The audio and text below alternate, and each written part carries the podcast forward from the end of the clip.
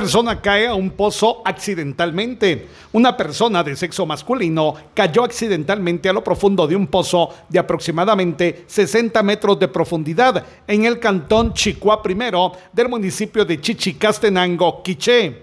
Bomberos municipales departamentales de la estación número 5 del cantón Camanchac laboraron por alrededor de 45 minutos para realizar el rescate y posteriormente brindarle atención prehospitalaria, ya que presentaba una posible fractura en el tórax. Fue estabilizado y trasladado a la emergencia del Hospital Nacional de Sololá. Desde Emisoras Unidas Quichén, el 90.3, reportó Carlos Recinos, primera en noticias, primera en deportes.